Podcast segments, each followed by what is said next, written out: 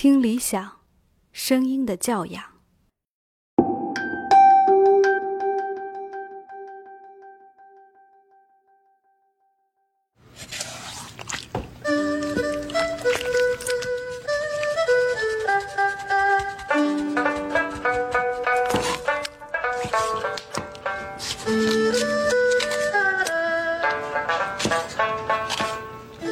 这里是看理想电台，我是丁丁。刚刚这段不知道你是否觉得熟悉？它来自李安导演的电影《饮食男女》。我相信每一个看过这部电影的人都会把开场这个做菜的片段翻来覆去的看好几遍。我记得自己最早看的时候，觉得这个演员好厉害啊，做菜这么好。当然后来知道，其实主演狼雄的很多画面用的是替身，啊不对，准确说是替手。这部电影已经过去二十多年了。可是，一想到这个活色生香的开场，我都忍不住咽一下口水。不知道今年你有没有在家里过年？也不知道你的家乡年味儿还重不重？今年过年我回到家，看到父母在厨房为过年做准备，拌凉菜、炸丸子、煨鸡腿、鸡翅、做油炸糕、蒸馒头，一下子就想到了《饮食男女》中的这个片段。虽然自己也老大不小了，但是一回到家，在父母面前就又做回了孩子。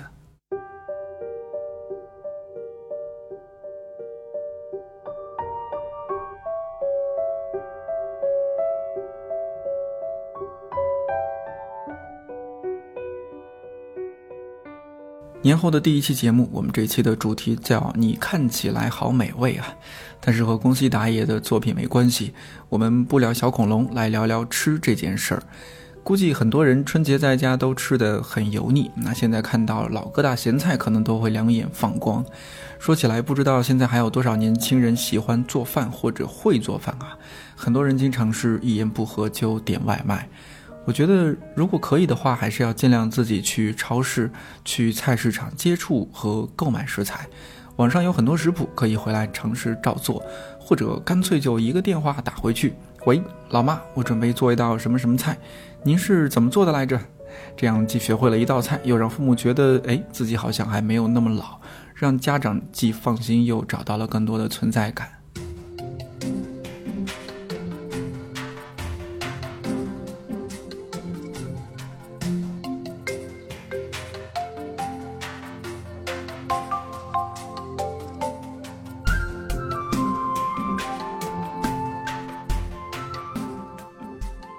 说到吃，我觉得一定绕不开的一个人就是《舌尖上的中国》第一季和第二季的导演陈小青老师。他在《至味在人间》这本书里面有一小段文字，我印象特别的深刻。大致的背景是他觉得自己上了年纪，吃饭要清淡，结果耐不住朋友的诱惑，一起去吃烤鸭。刚刚咬了一口，就觉得耳朵都鸣笛了。接下来他这样描述自己的心情和状态。鸭皮大荤，鱼子大腥。所谓荤腥的极致，不过如此吧。连吃几组之后，突然理智回归，我开始愧疚和不安，甚至有跑一公里的冲动。于是赶紧结账回家，躺在床上半天儿，锻炼的冲动才平息下来。怎么样？描述的是不是特别有画面感？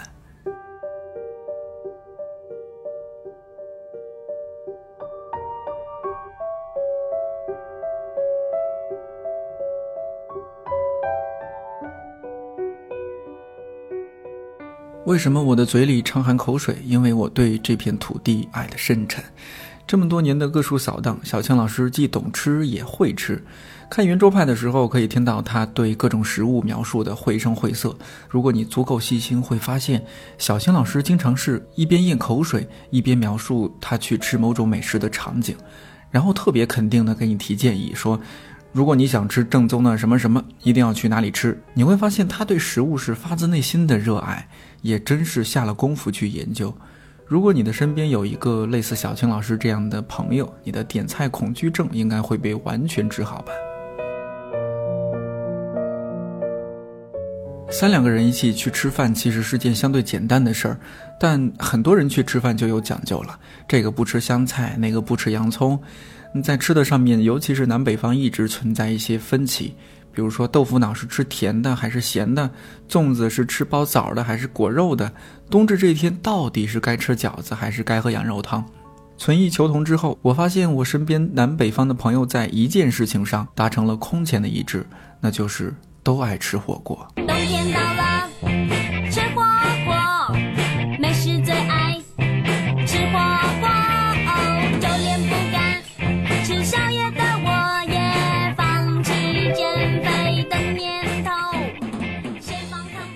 先在这儿嘚瑟一下，我大学在成都度过，整整吃了四年多正宗的四川火锅。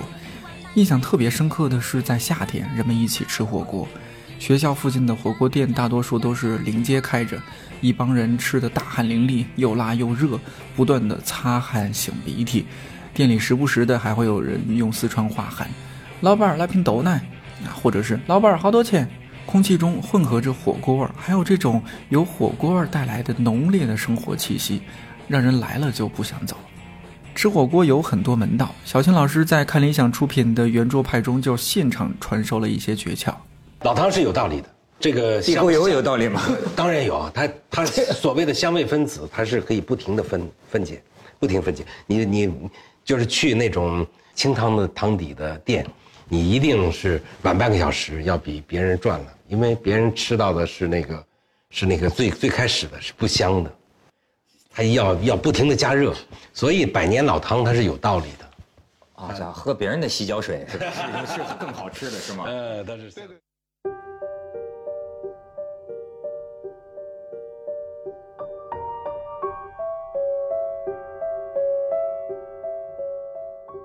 关于火锅，道长有一段话，我觉得说的特别好。他说，火锅是最极致的团圆，取消了前菜和主菜的分别，从头到尾只有一种烹调的技法，吃的过程和烹调的过程合二为一，所有食材共识出现，共识享用，每一种东西都染上了别的东西的味道，是彻彻底底的你中有我，我中有你。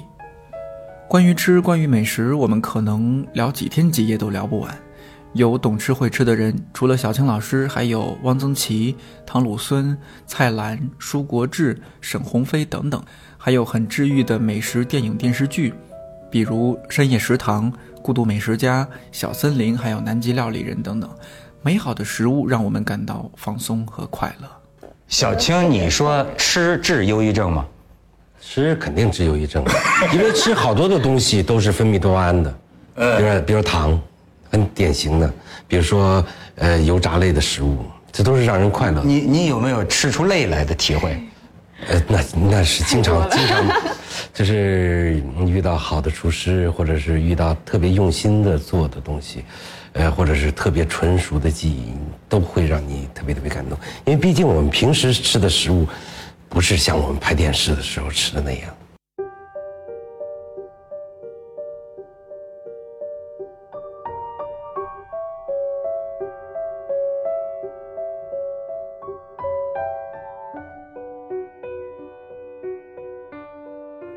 细数一下种种原因，过去一年你一定吃了不少顿外卖，吃了不少顿不得不吃的炒面饭，吃了不少顿吃到一半又不得不放下的冷饭，吃了不少顿拍照比品尝更重要的塑料西餐。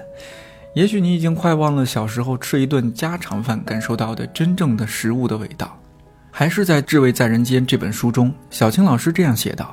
每个人的肠胃实际上都有一扇门，而钥匙正是童年时期父母长辈给你的食物编码。无论你漂泊到哪里，或许那扇门早已残破不堪，但门上的密码锁仍然紧闭着，等待你童年味觉想象的唤醒。不知道这次春节回家，你是否打开了那扇门？无论如何，新的一年里，希望我们都多学做几个家乡的家常菜，多和几个不错的朋友吃几顿踏踏实实的饭菜，在和自己和朋友的互动中，感受食物带给我们的最初的感动。这里是关心你的看理想电台，我是颠颠，我们下期再见。